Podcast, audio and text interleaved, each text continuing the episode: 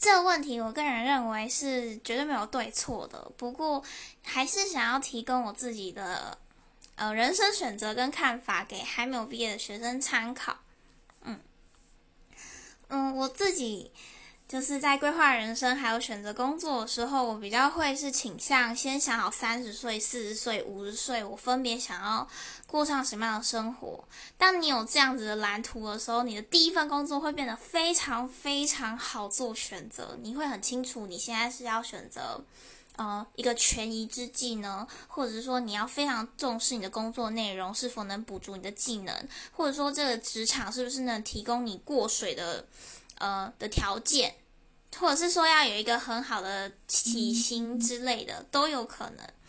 然后我就是觉得推荐各位学生先想好你未来的目标，你就会很容易去选择你眼前该做什么样的决定。